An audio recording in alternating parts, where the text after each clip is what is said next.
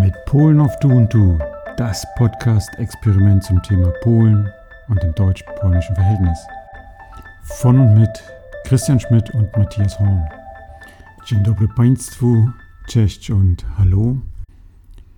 Wir möchten mit diesem Podcast interessiertem Publikum Polen etwas näher bringen, aber dem Publikum, das so nicht, nicht so ganz gut auskennt, was nur so oberflächliche Ahnung hat, wir versuchen unser Wissen das wir über die Jahre angesammelt haben, zu vermitteln, um einfach Polen verständlicher zu machen.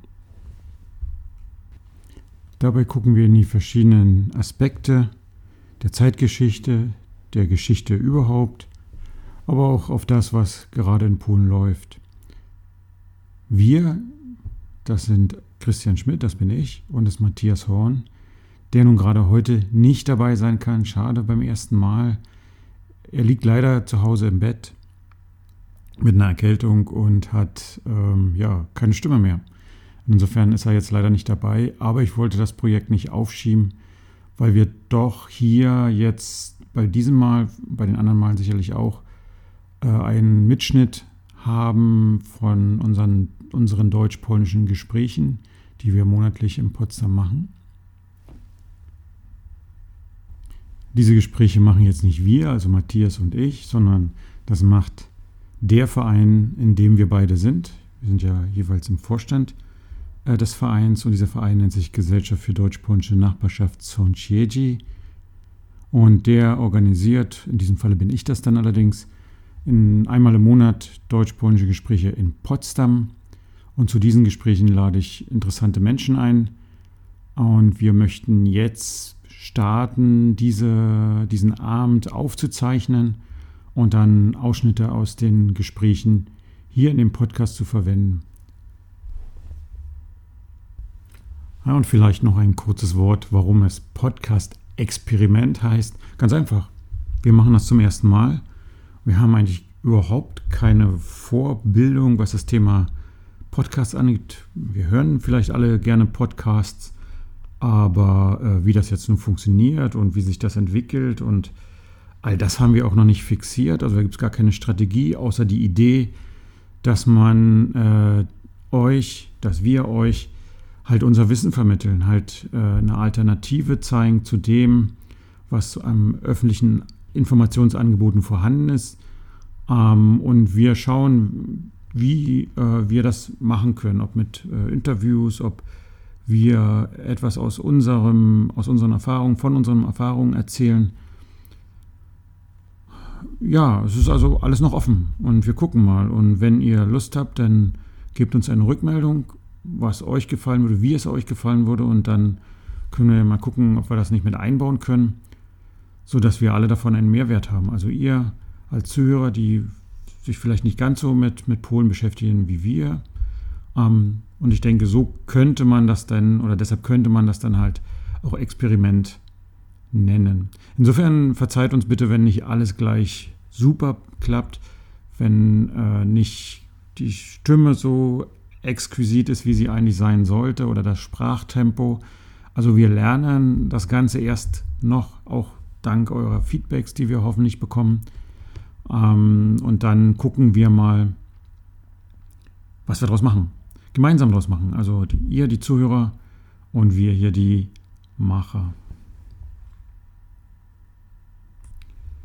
Vielleicht noch einen kleinen Hinweis darauf, was eigentlich die Gesellschaft für deutsch-polnische Nachbarschaft Sąsiedzi ist. Nicht jedem wird sie bekannt sein, obwohl ich glaube, dass, also zumindest die Insider hier im Berliner Raum kennen uns durchaus. Die Gesellschaft für deutsch-polnische Nachbarschaft Sąsiedzi, kurz abgekürzt kurz abgekürzt, also abgekürzt GDPN Sąsiedzi oder für die ganz harten Insider aus, auf, eher auf polnischer Seite die Sąsiedzis. Wir sind ein Verein, der seinen Sitz hier in Potsdam hat, von dem wir auch den oder wo wir auch den Podcast produzieren. Wir haben aber Mitglieder auch in, in Berlin, in, in, Frankfurt oder in Dresden, in Cottbus. In der Uckermark haben wir Mitglied. Wir haben aber auch Mitglieder äh, in Polen.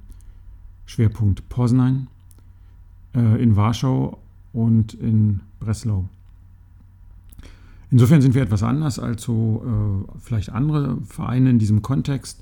Wir sind auch nicht spezialisiert auf beispielsweise Kultur oder irgendwelche anderen Richtungen. Wir gucken, was wir machen können, wo wir was machen können und wo wir die Ressourcen dazu haben, also personell, äh, finanziell und ja, materiell. Das ist so die grobe Beschreibung. Wesentliche Punkte unserer Aktivitäten sind also zum einen diese deutsch-polnischen Gespräche einmal im Monat in Potsdam. Zum anderen machen wir Ausflüge nach Polen mit dem Schwerpunkt, also Kurzausflüge muss man dazu sagen, mit dem Schwerpunkt, äh, dass wir dort Menschen kennenlernen, äh, verschiedene Perspektiven kennenlernen. Das Touristische ist da nicht so sehr im Fokus. Ähm, es bleibt aber meistens noch genug Zeit. Zudem machen wir das wirklich immer nur übers verlängerte Wochenende, also Donnerstag bis Sonntag, sodass auch Menschen teilnehmen können, die noch äh, arbeiten und die dann nicht so viel Urlaub oder äh, frei äh, zur Verfügung haben und sie dann eigentlich recht wenig dafür verbrauchen. Das ist immer spannend. Äh, es ist eher eine private Ebene, es ist eher eine Kleingruppen, in Anführungsstrichen, Taktik. Und die meisten Teilnehmer, die bisher mitgekommen sind, ja, finden das ganz spannend. So zumindest die Feedbacks. So viel also erstmal zu dem Verein. Ach so, noch eins. Äh, wer auf Facebook ist, der findet uns dort unter GDPNS, also die Abkürzung für Gesellschaft für Deutsch-Polnische Nachbarschaft Sąsiedzi. Und da veröffentlichen wir jeden Morgen deutschsprachige Nachrichten über Polen. Also alles, was man so im Internet findet. Mm, und auch da kann man sich dann einen guten Blick oder einen guten Überblick verschaffen äh, über Polen. Wir werden Teile dessen, was wir dort veröffentlichen, hier vielleicht auch mal besprechen, weil das einen guten Anhaltspunkt gibt, was denn gerade so in Polen läuft und wie unsere Perspektive darauf oder auch vielleicht unsere Meinung darauf ist. Dieser Podcast, muss man auch unterstreichen, ist kein Sprachrohr der GDPN Sąsiedzi, sondern ist ein, ist ein Meinungspodcast, wenn man das so sagen kann, ähm, von mir als auch von Matthias. Und wir bemühen uns aber natürlich, äh, objektiv zu sein. Ob das in allen Fällen gelingt, ist immer noch die Frage, aber wir probieren es jedenfalls und sind vor allem, das ist vielleicht auch noch wichtig voranzustellen, wir sind jetzt nicht einem politischen Lager zuzuordnen. Also wir versuchen sozusagen, wir haben natürlich alle unsere Meinung, aber wir wollen also objektiv wie möglich, politikunabhängig wie möglich mh, mm, agieren. Nun will ich aber schwerlich irgendwie Monologe halten, weil das könnte vielleicht ein bisschen langweilig äh, sein für euch, wenn ihr jetzt hier nur meine Stimme hört. Deswegen freue ich mich auch darauf, dass beim nächsten Mal Matthias damit dabei ist. Das macht das vielleicht ein Stück weit lebendiger als das, was ich jetzt hier mache. Ähm, und ich möchte nun eigentlich überleiten, streiche eigentlich, ich möchte überleiten zu dem ersten Thema, und zwar der Besuch von Professor Dr. Dieter Bing, der scheidende Direktor des Deutschen Polen-Instituts in Darmstadt. Ich habe mich sehr gefreut, dass er auf meine Anfrage hin gleich Ja gesagt hat. Das ist schon eine Ehre, finde ich zumindest. Er ist ja doch ein Experte und das Deutsche Polen-Institut ist auf diesem Gebiet Deutschland-Polen, deutsch-polnische Beziehung äh, ein renommiertes Institut. Und Professor Dieter Bing ist schon lange mit, mit dem Thema Polen verbunden. Insofern war das schon sehr schön, dass er Ja gesagt hat und Herr Bing, falls Sie jetzt zuhören sollten, nochmal herzlichen Dank. Professor Bing kam gerade an diesem Tag, das war am 4. August, aus Warschau zurück. Ursprünglich wollte er aus Darmstadt zu uns kommen, wurde dann aber eingeladen oder gebeten, vom Außenministerium mit nach Warschau zu kommen.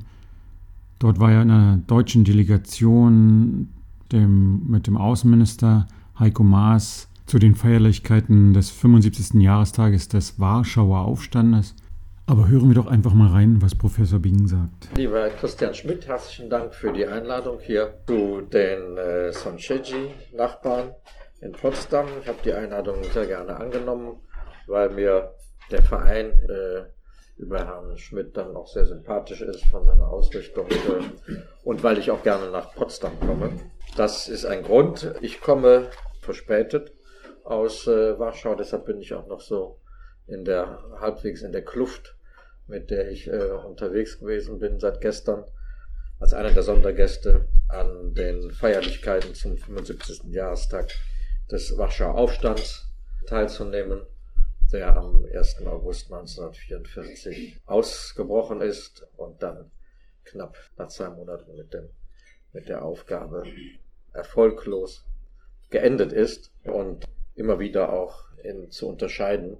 Das ist ähm, von dem Warschauer Ghettoaufstand vom April 1943. Diese Verwechslungen finden bis heute noch statt. Jetzt gestern oder vorgestern bei einer Pressekonferenz ist der Außenminister auch befragt worden von einem Journalisten, der auch von dem Warschauer Ghettoaufstand sprach. Es ging aber um 1944.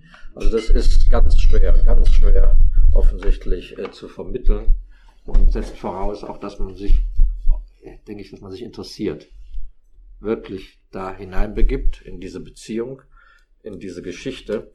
Und da sind wir schon bei einer sehr viel längeren Geschichte. Vielleicht ganz kurz diese Veranstaltung ähm, in Warschau, dazu der der Außenminister persönlich eingeladen war, von Außenminister Czaputowicz war eine sehr eindrückliche Veranstaltung, sehr patriotisch, natürlich patriotisch, aber auch mit den Elementen der Verbindung von katholischer Kirche, Staat, auch dem Staat von heute und der Geschichte in der Vermischung dann auch von einer Gottesdienst, von einer katholischen Messe, eben mit, mit Abordnungen der, der polnischen Armee auch und ähm, dann auch ähm, lauten Geräuschen, die dann äh, nachher anlässlich einer, einer Ehrung dann, einem Hold, gemacht worden sind. Das heißt also so Gewehrschüsse in die Luft. Ähm, als erster sprach, das ist jetzt natürlich eine sehr subjektive Wahrnehmung. Äh, man kann sehr viel wahrnehmen, aber dann auch in dem Zusammenhang, dass äh, weder bei der Begrüßung der Gäste der Militärbischof vor dem Beginn der Messe, also alle Vertreter der Regierung und Bischöfe und Selbstverwaltungsorgane und alle möglichen Gäste begrüßt hat. Es gab ansonsten keinen ausländischen Staatsgast und die Gäste aus Deutschland, vor allem äh, den Außenminister Maas, nicht begrüßt hat. Dann später, als der Staatspräsident Duda eine lange Rede gehalten hat, auch eine sehr pathetische emotionale Rede auch begrüßt hat, auch den Außenminister nicht begrüßt hat, obwohl er nachmittags Außenminister Maas in der im Präsidialamt äh, empfangen hatte und dort ein einstündiges Gespräch führte anstatt eines halbstündigen. Also es war dann sehr intensiv offensichtlich, ähm, aber an dem Abend nicht. Und der erste, der der, äh, der Minister begrüßte auch, war der Stadtpräsident von Warschau, Herr Trzaskowski der auch das integriert hat, die Begrüßung und den heutigen Tag, also 2019, die Brücke zu 1944, während die anderen dann äh, so in, in dem Gedenken auch eigentlich in quasi wie unter einer Glasglocke dieses 44 äh, äh, reflektiert haben, ohne sagen die die Bilanz, die oder die die Zukunftsperspektive oder das Vermächtnis und Polen heute mit seinen Freunden, mit seinen Herausforderungen und eben auch mit diesem Deutschland, das ein anderes ist und das ja auch offiziell ein Freund Polens ist, auch jetzt dieser Regierung zumindest vom Außenminister so bezeichnet, dann äh, eigentlich äh, die, die Brücke nicht, nicht geschlagen wurde zu dem heutigen Staatsgast, sondern aus Gründen, über die man spekulieren kann, dann ist erst der liberale äh, äh, Stadtpräsident von Warschau getan hat. Ja, Professor Bing hat hier schon ein Thema angeschnitten, was ja schon richtig tief in die Politik greift. Er hat in dem ganzen Abend noch verschiedene, an dem ganzen Abend noch verschiedene andere Dinge erzählt. Ein paar werden wir hier auch veröffentlichen. Aber hier zeigt sich eigentlich aus meiner Perspektive durchaus die derzeitige Politik Polens. Mm, die Politik Polens ist auf Polen gerichtet. Viele Experten sagen, es gibt eigentlich keine Außenpolitik, sondern es gibt eine Innenpolitik, die nach außen wirkt. Und das merkt man hier an diesem Beispiel doch ganz gut, was der Herr Bing da wahrgenommen hat. Also der einzige ausländische Gast, der auf Einladung gekommen ist, also Heiko Maas und seine Delegation, wurden offiziell nicht begrüßt. Inoffiziell sicherlich, sehr wahrscheinlich natürlich, aber offiziell war dieser Tag ausschließlich an das eigene Publikum gerichtet, vielleicht auch an das eigene ideologische Publikum, denke ich mal, denn diplomatisch-protokollarisch ist das, glaube ich, aus meiner Perspektive ein Fauxpas, einen doch hochrangigen Gast nicht zu begrüßen, während alle anderen begrüßt wurden. Aber das ist ein gutes Zeichen, wie polnische Politik aus meiner Sicht zumindest in der Zeit funktioniert. Leider. Andererseits hat sich Heiko Maas auch nichts daraus gemacht. Also es ist in den Medien nicht publiziert worden, dass es dieses Vorkommnis, sage ich mal, äh, gab. Das zeichnet wiederum die deutsche Regierung auf. Also es fällt mir zumindest auf, dass die offizielle deutsche Politik gegenüber Polen doch viel verkraftet, äh, nicht schnell auf irgendwas draufspringt, sondern eigentlich eher mäßigend wirkt. Und das finde ich schon ganz gut. Das geht in anderen Richtungen sicherlich auch ganz anders. Einen weiteren Punkt, den Professor Bing ansprach und den ich für sehr wichtig halte, ist die Thematik des runden Tisches, allen ja wohl bekannt. Hören wir mal rein, wie Professor Bing ihn bewertet. Dass es der richtige Weg war, um äh, ohne Gewalt zu einem Systemwechsel in Polen zu kommen. Und da muss man sich vorstellen, dass eben Polen das, das wichtigste Land im sozialistischen Lager war, im Warschauer Pakt, mit einer spätstalinistischen DDR auf der westlichen Seite 1989, als in, in, es in Polen die ersten halbfreien Wahlen gab, wurden äh, Anfang Mai noch die Kommunalwahlen gefälscht und äh, ein Widerstand gab es gegen Perestroika und gegen das, was in Polen passierte. Auf der anderen Seite eine Sowjetunion mit Gorbatschow und auf der anderen Seite aber auch auf, mit Hardlinern im, in der KPDSU. Und es war für Polen nicht klar, nicht endgültig klar, ob es wirklich diese Senata-Doktrin, ob die galt für Polen. Nicht? Also nicht mehr, also they do it their way, ja, oder make it, ja, diese, diese, my way, ja, also dass das so anerkannt wird, dass die Polen auf ihren Weg das machen dürfen, wie Gorbatschow das seit 86, 87 ja Jaruzelski auch gesagt hat, aber in der Erwartung, in der Erwartung, dass es einen reformierten Sozialismus gibt. Und daran hat Jaruzelski bis zum Juni 1989 geglaubt. Er war völlig schockiert, zwischen, dass zwischen dem ersten und zweiten Wahlgang von der Landesliste also kein Kandidat, ne einer überhaupt durchgekommen ist von Parteiseite und dass überall da, wo es möglich war, die Solidarność, und das waren sehr pluralistisch von links bis rechts, die Solidarność Bürgerblock, Komitee-Vertreter gewonnen haben. 99 von 100 Sitzen. Und Jaroselski ging im Frühjahr 1989 trotz rundem Tisch davon aus, dass sie aus Dankbarkeit dafür, dass sie diesen runden Tisch zugelassen haben, ja, und die Solidarność also quasi im Wirtschaftsbereich dann also äh, den Karren aus dem Dreck ziehen sollte, dass sie dafür die politische äh, Herrschaft noch teilweise in der Hand halten durften. Und das war natürlich für die Soldatenführung noch völlig unklar. Also erstens auch mit Rakowski, der so als liberaler, und das war er auch mal, liberaler Vertreter, Vyacheslav Rakowski und äh, wirklich eine sehr interessante Figur, aber ähm, Persönlichkeit, die es auch wert ist, eine Biografie zu bekommen bei uns, der hat auch bis zuletzt gespielt mit dem Erhalt der politischen Macht. Am 4. Juni gab es denn das Massaker in Peking auf dem Platz des himmlischen Friedens. Und es war eben nicht klar, wie, wie die Sowjetunion handeln würde. Von daher war es also richtig, richtig auch, angesichts dieser weltpolitischen Europa, der Situation in Europa, dass äh, am runden Tisch ein Kompromiss gefunden wurde in dem Sinne, dass der Übergang des Systems zu einer voll etablierten pluralistischen Demokratie innerhalb von zwei bis vier Jahren stattfinden sollte. Da hat man damit noch gerechnet, mit zwei bis vier Jahren. Dann ist es dann innerhalb von wenigen Monaten passiert. Dass der erste nicht kommunistische Ministerpräsident am 12. September 1989 vereidigt worden ist, Tadeusz Mazowiecki. Es gab noch äh, einige wenige Schlüsselministerien, die von Parteivertretern besetzt gewesen sind, die dann auch versucht haben, innerhalb der wenigen Monate bis Sommer 1990 dann die Archive leer zu machen.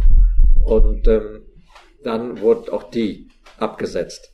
Aber es war eben nicht der totale Bruch weil eben das Risiko äh, groß gewesen ist und eben auch wenn, wenn diese Partei nicht das Versprechen bekommen hätte für eine Übergangszeit, dass sie eine Chance hat oder ihre Mitglieder auch in diesem System zu überleben, natürlich sich anzupassen. Aber wie, wie geht es anders? Sie können die Bevölkerung nicht umtauschen.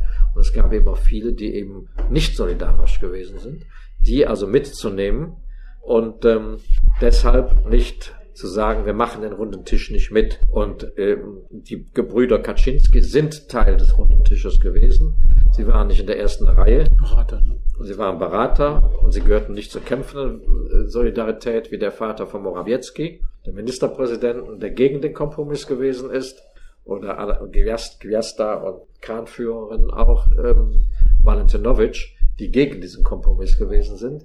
Aber das wäre nicht friedlich gegangen, auch innerhalb Polens. Und es war eigentlich der Erfolg, der quasi zum Vorbild geworden ist, also quasi ein Exportmodell für andere Übergangsgesellschaften, die innerhalb von wenigen Monaten runde und viereckige Tische aufgestellt haben. Und Polen ist ein Vorreiter gewesen und deshalb äh, dann am Ende nicht mehr, nachdem die anderen es ganz schnell gemacht haben, mussten die Polen dann wieder nachholen innerhalb von zwei Jahren das, was sie im 89 noch nicht so machen konnten, weil sie die Ersten gewesen sind. Das ist genial gewesen. Ja, nicht genial, aber sehr gut. Der runde Tisch wird ja derzeit von der derzeitigen Regierung ja stark kritisiert als Verrat ähm, und wird nicht akzeptiert. Der die Figur, die Person, die wesentlich äh, beteiligt war, war ja äh, Wałęsa, und der wurde ja auch sehr angegriffen zurzeit von der derzeitigen Regierung. Also dieser runde Tisch ist sicherlich umstritten, aber wohl eher aus politisch-ideologischen Gründen als aus gesellschaftlichen Gründen, so wie Herr Bing das ja letztlich gut begründet hat. Aber hören wir mal hinein, was Professor Bing noch sagt. Im folgenden Ausschnitt fokussiert er sich kurz auf die Solidarność, die Leistung der Solidarność, aber spannt den Bogen auch noch deutlich weiter auf das Geschichtsbild der Polen. Aber das war eigentlich etwas, was im Nachhinein eigentlich auch Polen was schade ist, weil es eigentlich äh, dieses die, die, die historische Rolle der Solidarność, die ja darauf hingewirkt hat, und die historische Rolle Polens erstmals in der neuesten neueren Geschichte einen Erfolg zu haben, nicht mit einem Aufstand, nicht mit Blutvergießen, sondern über Verhandlungen. Ein Vorbild für andere europäische kommunistische Staaten und Leitfiguren in aller Welt bekannt sind. Das war also Johannes Paul II. und es war Lech Wałęsa. Und es waren andere großartige Persönlichkeiten mit vielen Brechungen in ihren Biografien. Wenn man 60, 70 Jahre ist, im Jahre 1980, da hat man eine Geschichte. Da war man teilweise Kommunisten, aber nicht Kommunist, aber viele, die kommunistisch gewesen sind, in den 60er, 50er oder vor allem in den 60er Jahren dann die die Partei verlassen haben und zu denjenigen gewesen sind, gesagt haben, wir müssen es anders machen. Dieses System funktioniert nicht, vom Menschenbild nicht und von der Ideologie, von dem, von dem Organisationsmodell nicht. Und das ist eigentlich eine Leistung. Und die wird jetzt in diesem neuen Narrativ seit 2015 zerstört. Man versucht dann jetzt eben neue äh, Heroen, äh, Helden aufzustellen, diejenigen, die in aller Welt anerkannt sind. Und Lech Wałęsa ist wahrhaftig kein Engel. Aber er hat eine Leistung, vor allem zwischen 80 und 89 oder seit 76, 77, die, die, die, die äh, gebracht für Polen, die äh, in, in die Geschichtsbücher eingeht. Und nicht nur diejenigen, die immer weggeschlachtet worden sind und verloren haben und das Martyrium. Das, das ist etwas offensichtlich, das in Polen sehr schwer ist zu akzeptieren. Dass man nicht dass man nicht verloren hat, sondern gewonnen hat, dass man friedlich gewonnen hat, dass man durch Kompromiss gewonnen hat, dass der Kompromiss ein Wert ist und nicht nur faul, sondern eben weiterbringt. Und in einer solch vielfältigen Gesellschaft mit den unterschiedlichsten Interessen auch, dann eigentlich der Weg ist, um friedlich den Kampf um Macht in einem Regelmechanismus äh, durchzuführen. Wir kommen zu einem weiteren Thema, was Professor Bing aufwarf. Er hat noch viel erzählt, das ist jetzt wirklich nur ein Ausschnitt. Vielleicht verwenden wir die anderen Teile später noch einmal. Das war das Thema Rechtsstaatlichkeit und die Veränderungen in der polnischen Justiz. Häufig wird von Regierungsseite, also von polnischer Regierungsseite, argumentiert, ja, also die Veränderungen sind notwendig. Wir müssen das System hier verändern, es ist, wir müssen es dekommunisieren. Ähm, und im Übrigen, in Deutschland läuft das doch genauso. Da gibt es auch eine Justiz, die abhängig ist von der Politik. Wir kopieren eigentlich nur das, was dort passiert. Hören wir mal rein, was Professor Bing dazu sagt. Haben wir auch eine politische, in dem Sinne, dass ja auch bei uns eingesetzt wird, äh, äh teilweise die Gremien, Senate, von den sind ja auch die Parteien drin äh, bei uns in Deutschland. Aber wir haben ein eingespieltes System auch der, der, des Gleichgewichts und vor allem auch der parteipolitischen Vielfalt und eine nicht so große Ideologisierung zwischen den großen Parteien bisher. Ein Grund, eine Grundübereinstimmung zu wesentlichen Fragen, wie eine Demokratie funktionieren soll. Und diese Über Grundübereinstimmung gibt es nicht, sodass also diese, dieser politische Faktor, der in Polen ist, ganz anders wirkt quasi in einem Kulturkampf als äh, der politische Faktor in der, äh, sagen wir, in der Bundesrepublik, auch im, im Bundesverfassungsgericht äh, äh, und, und, und, an, und grundsätzlich wird ja immer wieder auch von der polnischen Regierung oder auch vom polnischen Botschafter äh, oder von Herrn Jobo, dem Justizminister, darauf hingewiesen, dass es in Deutschland, sie würden diese Justizreform nach dem Vorbild der Bundesrepublik Deutschland durchführen. Weil sie eben dann diese Gremien haben, in denen äh, Parteien drin sind. Und in, in, Polen ist es eine Partei, die entscheidet dann. Nicht? Das macht einfach faktischen Unterschied aus. Wir dürfen da auch nicht naiv sein und sagen, also bei uns ist alles großartig und vor allem auch im Justizbereich. Und da fragt man sich ja auch, bin ich vor dem Senat oder vor dem Senat oder bei dem Richter und jenem Richter? Und da geht es ja auch nach Politik, aber nicht von Justizministerin oder Justizminister äh, so vorgegeben. Professor Bing macht also hier ganz deutlich den Unterschied zwischen der Argumentation der polnischen Regierung und den Verhältnissen hier in Deutschland. Es gibt zwar Ähnlichkeiten, aber die Praxis zeigt doch, dass es auch einen gewichtigen Unterschied gibt. Kommen wir nun zu einem anderen Thema, was auch im deutsch-polnischen Verhältnis nicht ganz spannungsfrei ist, und insbesondere aber auch nicht äh, im Verhältnis Deutschland-Europa als auch Russland-Europa. Nord Stream 2. Nord Stream 2 ist nicht nur ein wirtschaftliches Projekt, sagt Professor Bing. Er sagt weiter. Um die äh, Destruktion der Europäischen Union als politisch, als, als eine politische Größe, als ein Projekt, als ein politisches Projekt. Es geht auch um die Zerstörung der liberalen Demokratien, die ja als überlebt betrachtet werden, und eben ein, ein Ordnungsmodell, äh, wie Russland es selbst dann auch für sich gewählt hat und nicht Russland gewählt hat, aber Putin, das auch zu übertragen. Eine Zerstörung eigentlich äh, sowohl der Werteordnung, äh, äh, der, der politischen Werte, als auch der ökonomische, die, die, die, die, eine, eine neue Abhängigkeit, die eigentlich auch von Deutschland nicht befürwortet werden kann.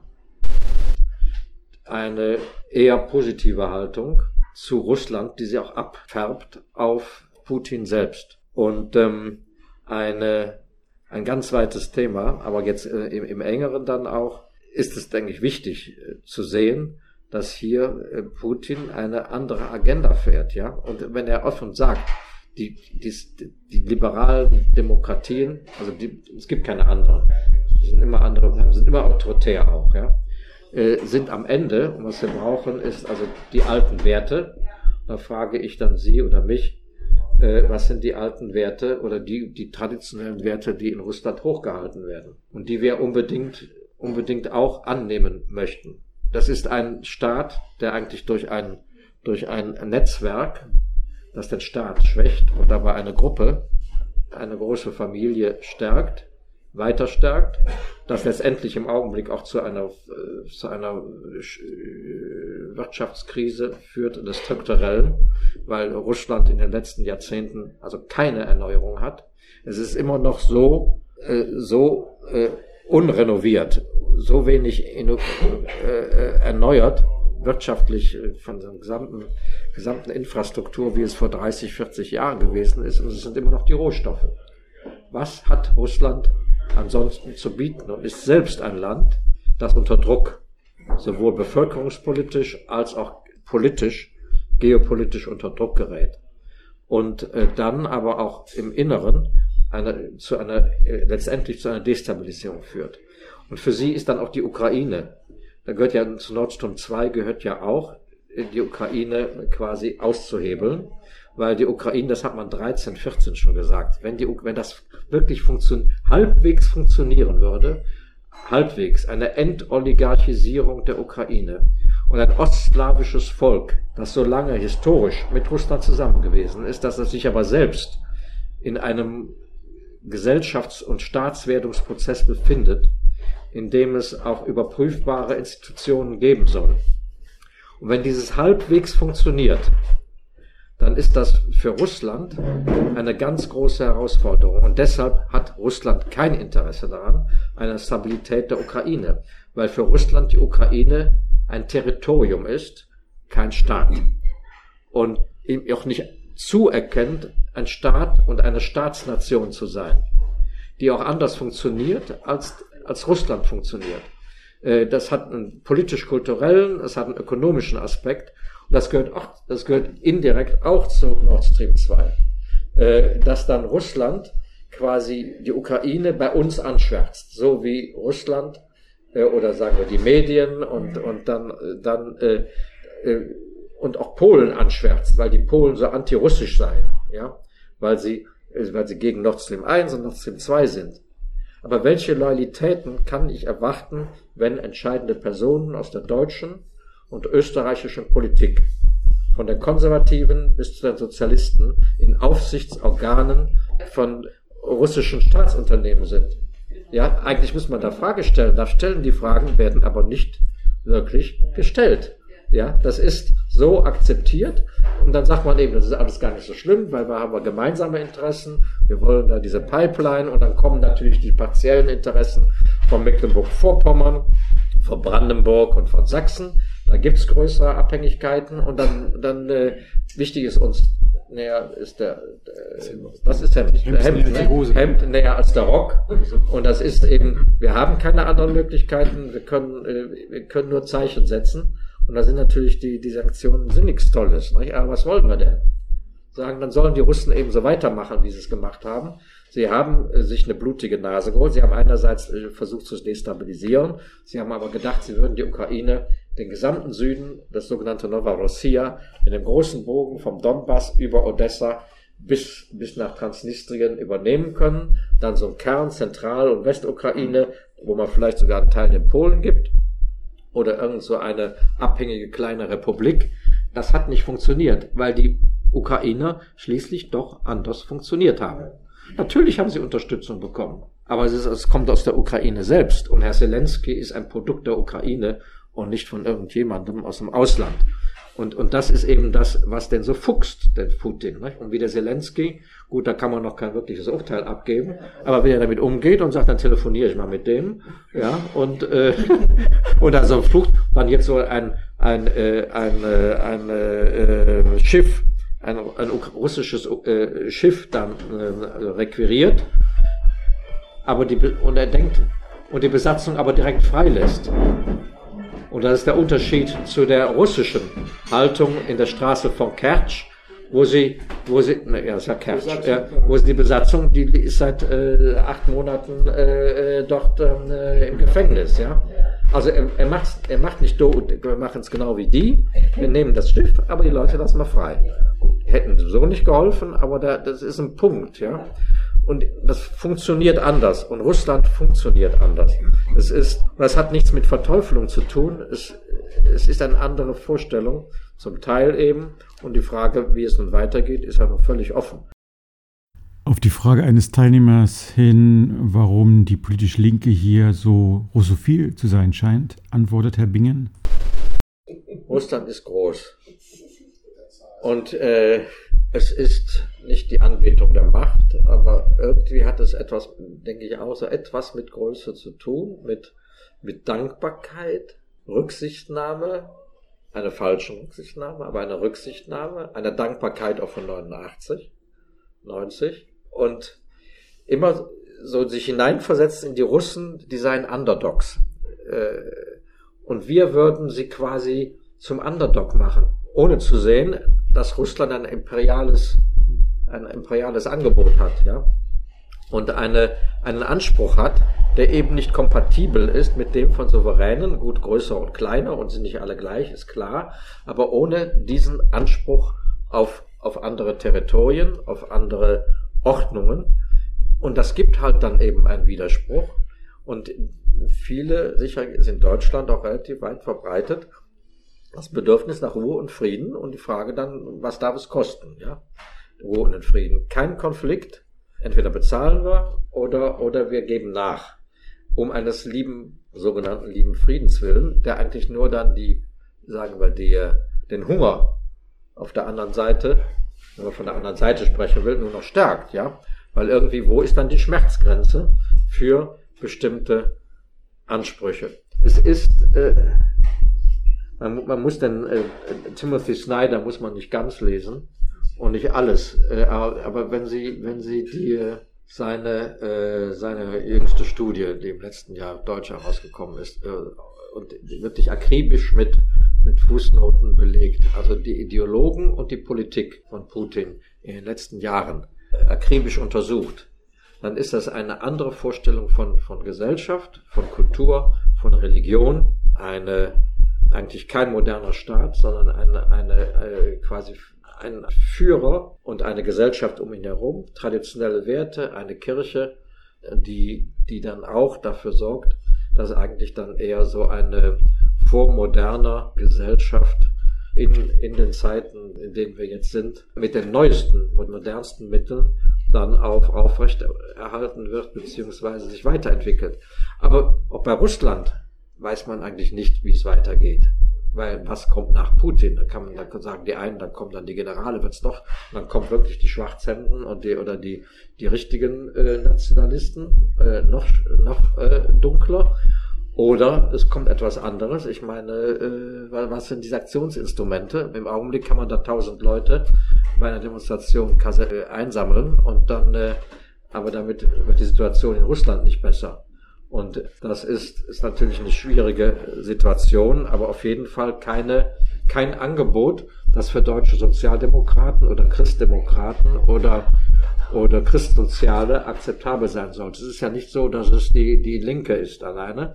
Es gibt äh, bei den konservativen und äh, Kräften und äh, national nationalistischen Kräften Gruppierungen in Deutschland Autoritären eine genauso große Affinität oder vergleichbare Affinität zu Russland. Kommen wir langsam zum Ende dieses Podcasts. Der dauert doch länger, als ich eigentlich geplant hatte. Nichtsdestotrotz hat Herr Professor Bing einen Rat mit auf den Weg gegeben. Und zwar hat ein Teilnehmer, der äh, intensive Kontakte zur kommunalen Selbstverwaltung in Polen hat und langjährige Erfahrung aufweisen kann, nun festgestellt, nachdem Peace äh, Bürgermeister eingesetzt wurden, dass da durchaus Vorbehalte existieren und eigentlich eine Kooperation abgelehnt wird. Professor Bing schlägt da Folgendes vor. Weitermachen. Gerade jetzt. Und das heißt also erstens, äh, weil es dieses bei den Menschen in Polen dieses Interesse unverändert gibt äh, äh, an, an, diesen, an diesen Kontakten und teilweise auch sogar in den auch in Peace-Gemeinden das weitergeführt wird. Sie haben dann ein schlechtes Beispiel gehabt, aber es gibt auch andere. Ja. Äh, und vor allem äh, deshalb, weil, ja, weil es unser Zeichen ist, dass wir, dass wir auch äh, äh diesen, diese äh, Partnerschaft, diese Nachbarschaft für wichtig halten und sie eigentlich auch unterstützen. Und dann müssen wir nicht auf die Straße gehen, ähnlich, sondern einfach, indem wir indem wir sie vor die Wahl stellen, wollt ihr mit uns? Wir wollen mit euch, also quasi die Hand entgegenstrecken. Und dann sind nicht wir es gewesen, die äh, die Hand zurückgezogen haben und diejenigen, die nicht wollen, es leicht machen, zu sagen, die Deutschen wollen nicht. Also man soll es ihnen, diejenigen, denjenigen, die da äh, nicht so willig sind, es schwer machen, abzulehnen. Und wenn es so ist, ist es traurig, aber man, aber äh, man, man sollte dann auch andere Wege äh, finden, in dieser Stadt, in dieser Gemeinde, dann nicht über den Bürgermeister, sondern eher privat, dann diese Dinge weiterzuführen. Dann kann man zwar keinen offiziellen Gemeinde- und Bürgermeisteraustausch machen, aber es muss dann, wenn es dort Interessenten gibt, auch weiter diese Dinge fortführen. Das halte ich eigentlich für das Richtige und äh, was man tun sollte. Und dieser Meinung kann ich mich doch glatt nur anschließen. So, das war der erste Podcast mit Polen auf Du und Du. Ich hoffe, es hat euch gefallen. Ähm, wir werden jetzt so weitermachen. Mal schauen. Eigentlich wollte ich jetzt noch ein paar Themen ansprechen, so aktuell politische oder gesellschaftliche, aber dazu ist einfach jetzt die Zeit nicht mehr. Schon viel zu viel Zeit vergangen. So viel war tatsächlich nicht geplant.